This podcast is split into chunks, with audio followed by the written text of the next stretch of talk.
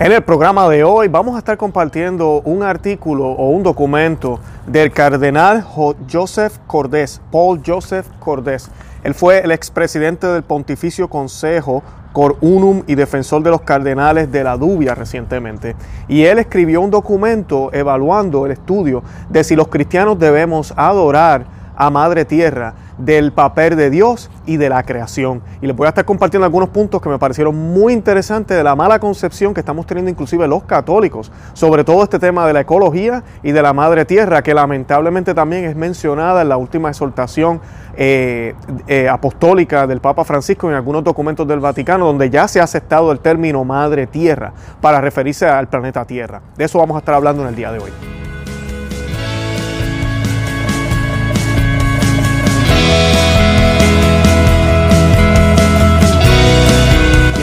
Conoce, Ama, Vive tu Fe. Este es el programa donde compartimos el Evangelio y profundizamos en las bellezas y riquezas de nuestra fe católica.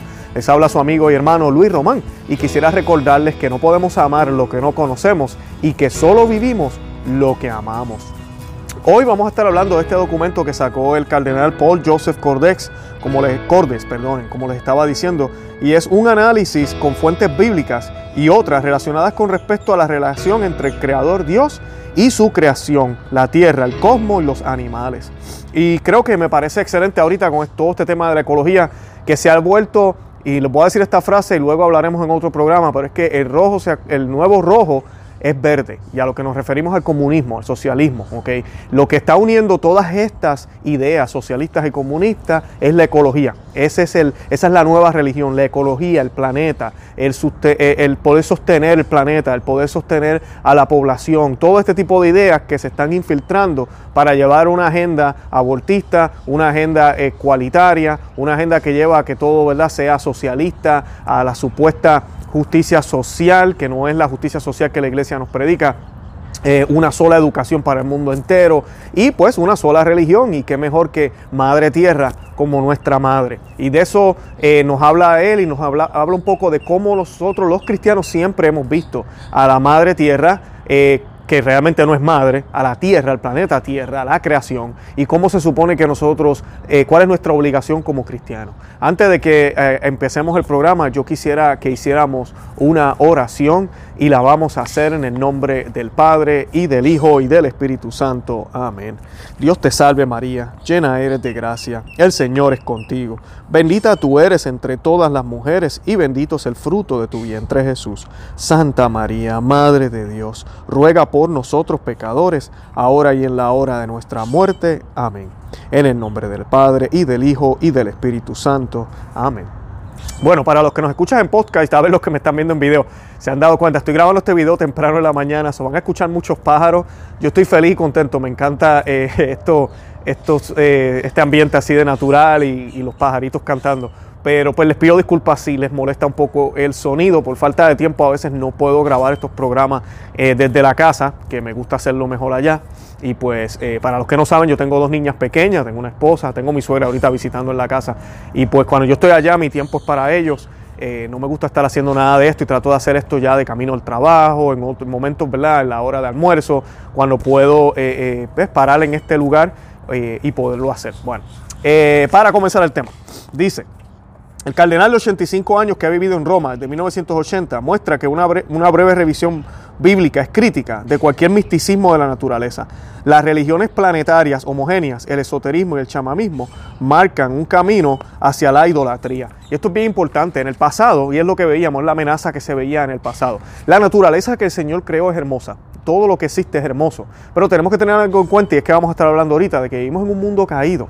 En el Génesis, cuando se nos habla de la creación, esa creación es y no es la misma es la misma, pero en aquel momento cuando nuestro Señor o nuestro Dios descansó, era una naturaleza perfecta, ordenada hacia Dios, donde el pecado no había llegado, no había caído. Por Adán y Eva entra el pecado al mundo, porque toda la naturaleza fue creada por Dios y debajo de la naturaleza estaba Adán y Eva, ¿verdad? El Señor le dio el, poder a Adán de ser quien eh, estuviera a cargo de todo lo creado.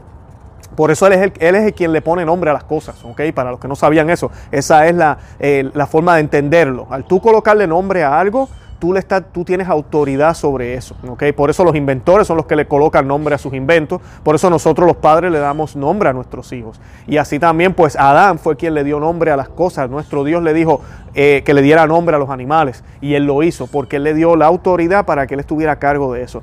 Y sí, es una responsabilidad y debemos eh, ejercerla. Pero cuando ya entra el pecado, la naturaleza se distorsiona. Ya la naturaleza no es la misma. Y nuestro corazón también se distorsiona. Y nuestra, nuestro, nuestro ser también se distorsiona. Y por ende ya comienzan los seres humanos a tener tendencias a olvidarse de Dios y a enfocarse en lo natural, en lo de aquí abajo. ¿Por qué? Porque lo de aquí abajo me provee, lo de aquí abajo me da placer, me da gusto, me da comodidad. Y entonces ahí es donde comienza el ser humano a alejarse de Dios. Y de eso es lo que la Biblia siempre eh, nos alertó, de no quedarnos en lo creado, sino siempre tener los ojos puestos en el Creador. Y es el problema que estamos viendo ahorita y es el problema que vimos en el pasado con las religiones eh, que siempre adoraban la naturaleza, el sol, la luna, las estrellas, los árboles, y todos los dioses estaban relacionados con el cosmos, las estrellas, el mar. Eh, vemos, por ejemplo, en la mitología griega, a Poseidón, a Zeus, a todos estos dioses que todos tenían poderes para controlar lo que existe. Pero en un sentido, esos, esos dioses, ninguno de ellos estaba por encima de lo creado. Esta idea ya es nueva en, en, la, en la religión eh, judeo, ¿verdad? Judía, y luego en el cristianismo que continúa con el cristianismo católico, que es el, cumplimiento, ¿verdad? De, todo lo que Dios siempre quiso con su iglesia y con su pueblo. Y pues eh, es de eso es que tenemos que tener cuidado cuando nos quedamos ahí. Entonces, ¿qué sucede? Vemos estas otras tendencias ahorita con la nueva era, las meditaciones, el respirar, el escuchar el sonido, y nos estamos enfocando entonces otra vez en lo natural. San Agustín, yo recuerdo que nos decía que inclusive, aunque este mundo es caído, miren, miren si nuestro Dios es tan maravilloso, que este mundo es caído y con todo y eso es hermoso con todo y eso es hermoso. Ahora, hay señales de, lo mal que está, y eso pues las vemos obviamente en nuestras acciones humanas, pero también en la naturaleza podemos ver cosas que, que no parece que no encajan, y eso vamos a hablar ahorita. San Agustín nos decía que no podemos quedarnos enfocados en las bellezas que han sido creadas por, por, Dios, en las bellezas del camino, del peregrinar que nos vamos a encontrar, sino que tenemos que seguir caminando, porque no podemos olvidar que el destino que nos espera es mucho más grande, mucho más bello que esas distracciones que hay en el camino. Y esas distracciones no necesariamente son malas, y ese es mi punto, no necesariamente son malas, pero tenemos que tener cuidado porque la gente a veces, hoy en día estas frases son muy populares, yo no le hago daño a nadie, eh, qué tiene de malo. Tenemos que tener cuidado con todas esas frases, esas son las mentiras del demonio. Eh, porque ya, tal vez yo no le hago daño a nadie enfocándome en la naturaleza, pero me estoy olvidando de Dios. Y entonces sí me estoy haciendo un daño, porque Dios tiene que ser número uno, Dios tiene que ser primero en mi vida. Y para citarles un poquito aquí del, artículo que escribió el cardenal Cordés, eh, él dice lo primero, la madre tierra no solo se llama Pachamama, como se observa en la internet, también se le llama Gaia tú, se le dice portadora, amada, nutridor, divino, madre de todo ser. Eh, se le llama también madre tierra, obviamente, y, todo este tipo de cosas eh, o nombres. Eh, es como si fuera una nueva diosa.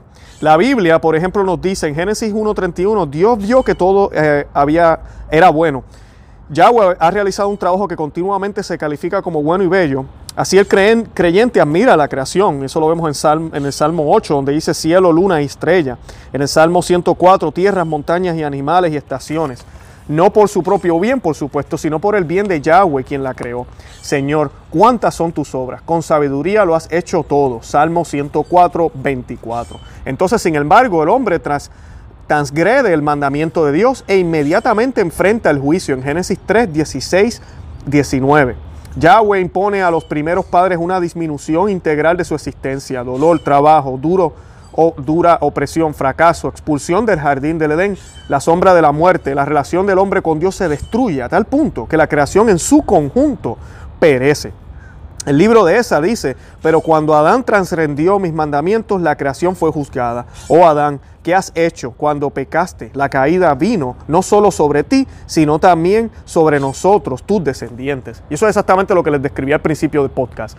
Eh, nuestras decisiones, lo que nosotros hacemos, tiene un impacto no recuerdo en qué programa, pero yo les hablaba de que el pecado, eh, y no se olviden de esto, el pecado es como una gota de agua que cae en un lago, en un vaso, por ejemplo. Usted coloque un, gotitas de agua cayendo de la llave o de la pluma eh, en un vaso lleno de agua y usted va a ver que hacen ondas, ¿verdad? Y se expanden. Así es el pecado. El pecado lo hacemos hoy y tiene repercusiones a futuro, inclusive después que, partamos de este mundo. Eh, puede afectar hasta futuras generaciones en nuestra familia, especialmente pecados mortales y pecados graves que crean tendencias y que pueden dar un mal ejemplo para futuras generaciones y impactar el mundo entero, porque hay unas consecuencias del pecado. Como por ejemplo, yo destruyo una mesa, esa mesa ya no va a existir, ya no existe en mi vida, no existirá para las futuras generaciones tampoco. Ese es el impacto. Yo me puedo arrepentir y construir una mesa también, pero esa primera mesa ya no existe, ya está desbaratada, se rompió, nadie más la podrá ver, no podrá existir más. Es un ejemplo, ¿verdad? Más o menos ahí diciéndoles qué consecuencias hay del pecado. Cualquier pecado tiene unas consecuencias graves que sobrepasan nuestras vidas. Jesús en el Nuevo Testamento, ¿verdad? Nos dice, Jesús predica, por ejemplo, en el Sermón del Monte, su belleza relacionada con Dios, pero también sabe acerca de su transitoriedad. El cielo y la tierra pasarán, pero mis palabras no pasarán. Mateo 24, 35. Cristo es muy, eh, muy uh, claro con esto de que todo va a pasar, todo va a perecer, todo será destruido, todo se va a acabar. Pero sus palabras no pasarán. O sea que tú y yo estamos llamados a tener los ojos puestos en lo que va a pasar, en lo que va a desaparecer, en lo que se va a destruir y tiene una fecha de expiración ya, o en lo que es eterno y siempre va a estar y siempre ha existido. Esa es la pregunta que nos debemos hacer para poder diferenciar qué cosas estamos haciendo nosotros sin querer, que por el bien del planeta y enfocándonos demasiado en lo que realmente no es importante. Además de que muchas de estas cosas que se dicen del planeta, todos sabemos, muchas de ellas no son verdad. Y sí, tenemos una obligación de no ensuciar, tenemos una obligación de botar la basura donde tenemos que botarla, el reciclaje, todo lo demás, pero de que el mundo se va a acabar en 5, 12 años o lo que sea, todo eso es mentira. El clima climático, el cambio climático, lo cambiaron. Porque los estudios primero decían que el planeta se estaba calentando se llamaba el calentamiento global. No sé si ustedes se acuerdan de eso. Ya no se habla de calentamiento global. ¿Saben por qué? Porque en los últimos dos o tres años los científicos han, dicho que el planeta se está enfriando otra vez. O sea que ahora ellos dicen, ay caramba, ¿qué pasó? Y no hemos dejado de contaminar. O sea que hay un cambio climático ahora. Ahora le llaman cambio climático. Así que tengamos mucho cuidado con eso. Sí, tenemos una responsabilidad. Pero de ahí a llegar a, que haya unos pecados ecológicos o de que si, si, si no adoramos o no, o no eh, respetamos Madre Tierra o la Tierra, eh, vamos a ir al infierno prácticamente. Hay un problema de que Dios está presente en la naturaleza. Dios es la naturaleza. Falso. Eso no es cierto. Dios no está en la naturaleza. Dios está por encima de la naturaleza y de lo creado. Por eso él mismo dice, ¿verdad? Todo pasará, pero mis palabras no pasarán. Dios no puede pasar, Dios no tiene una fecha de expiración, Dios es eterno. O sea que Dios no está en la naturaleza, la naturaleza es creación de Dios y sí puede pasar, puede desaparecer, como él mismo lo dice, especialmente ya que ha sido caída en el pecado. En San Pablo, el contraste entre Dios y el cosmos es evidente. El apóstol lo atribuye al pecado que vino al mundo a través del primer hombre, Romanos 5.12. Y todo el universo debe ser incluido en la historia de la salvación. Sabemos que toda la creación gime y está en dificultades hasta el día de hoy, Romanos 8.22. Y no olvidemos las palabras de nuestro Señor cuando Él dice, yo estoy haciendo todo nuevo. Porque eso es lo que toca, toca renovar todo. Y eso es lo que nuestro Señor hizo en la cruz. Y va a ser cuando surja la, cuando, cuando todos resucitemos. Y en su resurrección lo logró el abrir la puerta para que haya una nueva creación, una creación perfecta, una creación sin mancha y sin pecado. La carta a los hebreos dice lo siguiente, tú Señor pusiste los cimientos en la tierra antes del tiempo, los cielos son obras de tus manos, ellos pasarán, pero tú permaneces, todos envejecen como una prenda de vestir, los enrollas o doblas como una capa y como una prenda se cambian. Hebreos 1.10 se anuncia la catástrofe apocalíptica que destruye lo perecedero y da paso a lo permanente, para que permanezca lo inquebrantable. Hebreos 12:27, lo que estábamos diciendo. La naturaleza no va a durar para siempre, pasará. Solo nuestro Señor se quedará. El evangelista San Juan da la advertencia más fuerte contra todo el romanticismo de Gaía o de Madre Tierra. Para él, el cosmos incluso demuestra ser una fuerza antidivina. Sin Cristo la luz que la oscuridad no ha captado, y eso está en Juan 1.15, las mentiras, el pecado y la muerte prevalecen en el mundo y en la historia, son oscuridad y son una fuerza que determina al hombre que oprime y abruma, confunde y oculta. Rodeados por el cosmos, las criaturas de Dios son amadas por Él y se convierten en su propiedad. Juan 15, 19. Comienza a gobernar sobre ellos este eh, acceso extraño al hombre. Proviene del gobernante de este mundo. Juan 12, 31. Eh, la primera frase de la oscuridad, vayan al capítulo, al primer capítulo del Evangelio de San Juan. Los que van a la misa tridentina o tradicional saben que ese texto se lee al final de la misa, siempre se lee, eh, se lee en latín, pero se lee. Y el texto en ese versículo habla de que nuestro Señor bajó, ¿verdad? Se hizo hombre. Y las tinieblas no lo aceptaron, las tinieblas lo odiaban prácticamente, eso es lo que nos dice. ¿Y de qué tinieblas está hablando? Está hablando de la naturaleza, de la naturaleza humana, de la naturaleza aquí en el mundo, un mundo caído. Y Dios baja. Dice, dice que nuestro Señor vino, ¿verdad? En Juan 3:16 dice que nuestro Dios envió a su único Hijo. Y siempre, ¿verdad? Cuando escuchamos ese lenguaje, debemos visualizarlo como bajar, ¿verdad? Viene de lo alto y Él baja. Baja. ¿Por qué? Porque Él no está aquí. Él baja. Él está en un sentido, pero Él, como su esencia, Él se hace hombre y baja, porque Él está por encima de la creación y ahora Él se hace parte de lo creado en la persona de Jesús a través de su inmaculada madre. Él hace una intervención en la naturaleza de María y ella es concebida sin mancha, sin pecado, para que entonces él pueda entrar aquí a esta naturaleza. ¿okay? Así que eso es importante porque ahí podemos ver esa idea de lo que estamos diciendo. No podemos adorar a un mundo que está caído, un mundo que va a pasar, un mundo que va a ser destruido. No tiene sentido. Y hoy en día se nos sigue hablando, madre tierra, madre tierra, madre tierra, madre tierra. Que en otras palabras, Pachamama, Pachamama, Pachamama, Gaía, Gaía, ese es el mismo nombre. Es el mismo nombre, pero este de Madre Tierra está adoptado por todas las religiones ahora y está adoptado por el mundo secular.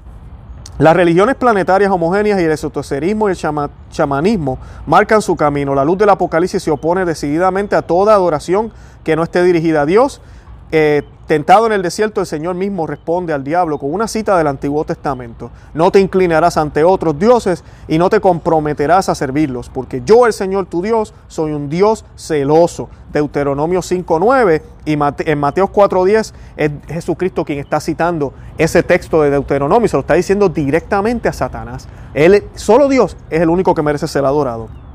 En cambio, deben observar las leyes brutales decretadas por la madre tierra. Por ejemplo, en el mundo animal, okay, vemos algunos ejemplos de esto. El gran Reinhold Schneider los, los, estudió en detalle y grabó algunos de ellos en los cuadernos en invierno en Viena en 1958.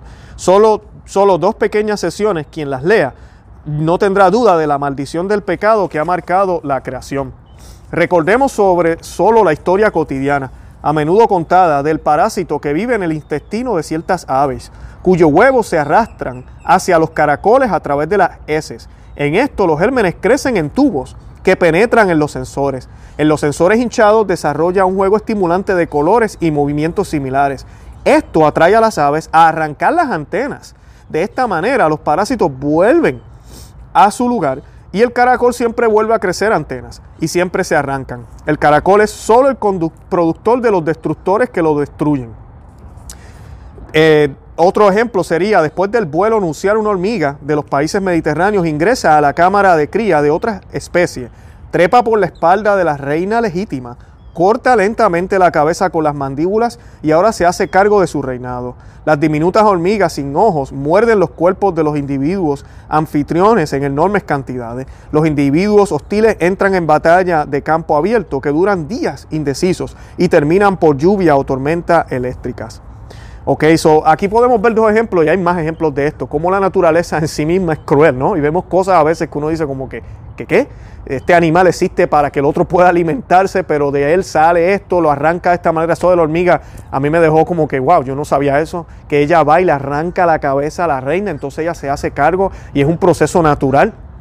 Eh, todos sabemos, y en la Biblia nos habla de que ese no era el proceso inicial, pero la naturaleza está caída y podemos ver cómo hay señales de esto en la misma naturaleza. Eh, y nosotros los humanos con la concupiscencia, las cosas que hacemos, que a pesar de tener el intelecto, como no está ordenado perfectamente a Dios, no controla las pasiones y hacemos barbaridades que no tienen a veces ni sentido. Y eso que fuimos creados a imagen de Dios. Así que no tengamos duda de que Madre Tierra no debe ser adorada, de que la ecología no debe ser nuestra prioridad ahorita mismo como muchos obispos están diciendo, y que nuestra prioridad debe ser evangelizar, debe ser la salvación de nuestra alma primero que nada, de nuestra familia y la salvación de todo aquel que conozcamos. Nunca olvidemos eso y pidámosle a Dios que sean cada día más personas como este cardenal y muchos obispos que están hablando y, sobre este tema, de que la madre tierra y la ecología y todas estas babosadas que se están hablando ahora no deberían ser la prioridad para la Iglesia Católica y mucho menos para el mundo entero. Eh, los invito a que visiten nuestro blog, no se llama vivetufe.com, que se suscriban al canal aquí en YouTube, que le den me gusta, que se nos visiten por Facebook, Instagram y Twitter, que lo compartan ahí también. Y nada, eh, los esperaré en el próximo episodio y Santa María, ahora pro nobis.